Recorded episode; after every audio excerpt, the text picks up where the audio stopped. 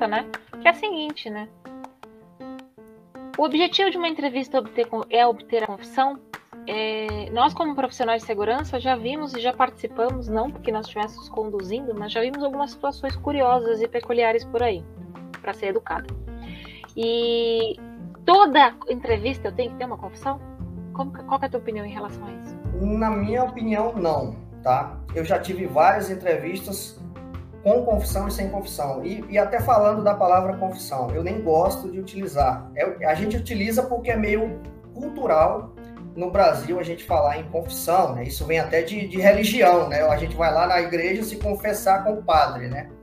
Mas é, eu não gosto de utilizar essa palavra porque, na minha opinião, em termos de roupagem que eu dou ou de direcionamento que eu dou para uma entrevista, eu não vou eu não vou lá falar com a pessoa para que ela confesse nada para mim. Eu vou lá para gente para que a gente construa uma solução e para que ela, se eventualmente ela cometeu alguma irregularidade, que ela admita. Eu uso muito o termo admissão.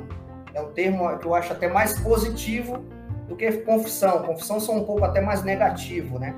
Nada contra quem usa o termo confissão, né? Isso é cultural, isso vai com certeza é, para sair de, de, moda, digamos assim, isso vai demorar muito tempo ainda, mas eu entendo que as entrevistas em si elas não servem para obter confissão. Elas têm, é, eu penso as entrevistas como uma forma até de você é, fazer com que o sistema de conformidade da empresa, falando aqui do setor corporativo, que ele é, funcione igual um PDCA, né? ele vai girando, ele vai movimentando, ou seja, é, o foco de investigação não é parar ali, não é arquivar, não é deixar só um número na investigação, não é deixar só um número na entrevista. Ah, teve uma denúncia de assédio aqui, resolvido, arquiva lá, fica guardado, a gente deixa ali para comprovar eventualmente se algum órgão público ou alguma empresa de certificação vier aqui averiguar, né, fazer uma é, um estudo ou uma certificação nossa aqui de alguma ISO, por exemplo, a gente tem ali a documentação da,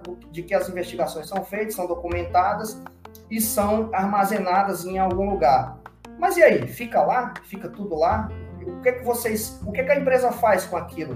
Né? Eu observo o seguinte, que em termos de é, confissão e de entrevistas, a gente tem que entrar numa pegada de mudar o mindset das pessoas, ou seja, mudar o mindset até nosso e do entrevistado. Que a gente está ali não é para aquele foco, sabe, é, de culpar a pessoa, de punir a pessoa, mas não de, é, de trazer ela para um, uma situação, eventualmente, no setor corporativo, que ela não estava até antes da fraude, ou até antes do assédio, por exemplo. Né? Mas as pessoas. É, eu, eu, levo isso até de um, de um professor que eu tive, é, e tenho, né? Tenho até hoje, eu considero ainda um grande professor meu, que as pessoas não entram na empresa para ser um assediador ou fraudador, elas entram para trabalhar. Né? Agora, eventualmente, acontecem situações, seja na vida pessoal, na vida profissional dela, que levam elas para determinadas situações, ou seja, levam elas para determinados direcionamentos, né, que eles vão ter comportamentos que podem ser caracterizados um assédio, pode ser caracterizado uma fraude, seja individual, ele age sozinho, ou seja em concurso de pessoas, né, com alguma equipe que frauda a empresa, seja um furto, seja um roubo, qualquer tipo de situação. Então, assim, a confissão em si, eu não vejo como o principal. Aí alguém poderia até perguntar, mas poxa, Yuri, mas o objetivo de você entrevistar, né, aquela, aquela grande, grande sacada da entrevista, não é que o cara confesse para você e fique todo mundo feliz, né? A equipe de compliance fique feliz, o cliente fique feliz e todo mundo saia feliz. Até é, mas e, e, o, e o sujeito, o pobre coitado lá que confessou, será que ele vai sair feliz? Será que ele vai, ele vai para casa, não vai ter um piripaque no meio da rua? Será que ele não vai é, ter algum problema de saúde, passar mal durante a entrevista, eventualmente, mesmo a gente não, não cometendo nenhum tipo de assédio, a pessoa só dela estar tá admitindo uma situação, é, é, muito, é muito difícil a gente admitir que errou. Nós todos aqui. Eu não gosto de eu falar que eu erro. Né? A gente sempre tenta contornar os nossos erros é, e dizer até que não é erro. Ainda mais quando é um assédio, por exemplo, que é algo bem pior, né? ou uma fraude até que envolve é, até dinheiro, eventualmente que você tem que devolver, que você tem que é, falar isso, explicar isso para sua família em casa, que você foi acusado. Já pensou um, um, homem ou uma mulher chega em casa para falar para o marido, olha, eu fui acusado de assédio na empresa. Ou chega em casa e fala, olha, eu fui demitido é, com justa causa porque eu fui acusado de uma fraude. Então é bem, é bem complicado isso. E a gente tem que entender também até o, o perfil, né? A gente tem que entender a outra pessoa. Eu até escrevi, só para finalizar, é, Su, recentemente, sobre essa questão da, da, da de confissão, que é, falando de assédio, que, por exemplo, quando a gente trata assédio, a gente se preocupa muito com as vítimas, né, com quem sofre o assédio. E, e não está errado, esse deve ser realmente o foco principal.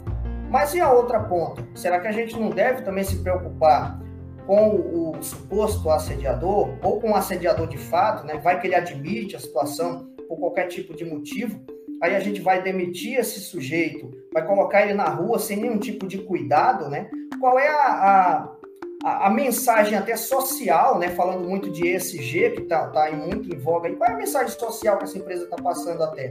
E aqui não é ter pena da pessoa, né? Não estou falando de pena nem de compaixão, estou falando só da gente saber entender por que, que aquela pessoa teve aquele tipo de comportamento e esse comportamento ele pode ter sido originado dentro da empresa.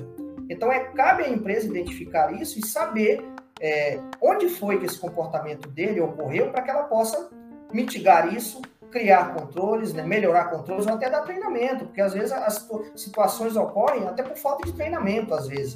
Não é nem por, por má índole, por má fé da pessoa realmente em querer assediar. Às vezes ela está com meta aí. Eu vi muito isso na, na pandemia, né? A pandemia trouxe aí metas absurdas, aceleradas, as pessoas trabalhando aí 12 horas por dia, chamando no WhatsApp ou no Teams ou no Zoom, altas horas da noite, a pessoa com aquela pressão e eventualmente no outro dia comete uma, um, um, ato ali que pode ser caracterizado um assédio com uma determinada pessoa, uma gestão por injúria, mas será que é culpa só da pessoa? Né? Então eu acho assim, o objetivo dessas investigações é, é, e de entrevistas, vamos dar foco na vítima? Com certeza, é o nosso foco principal, né?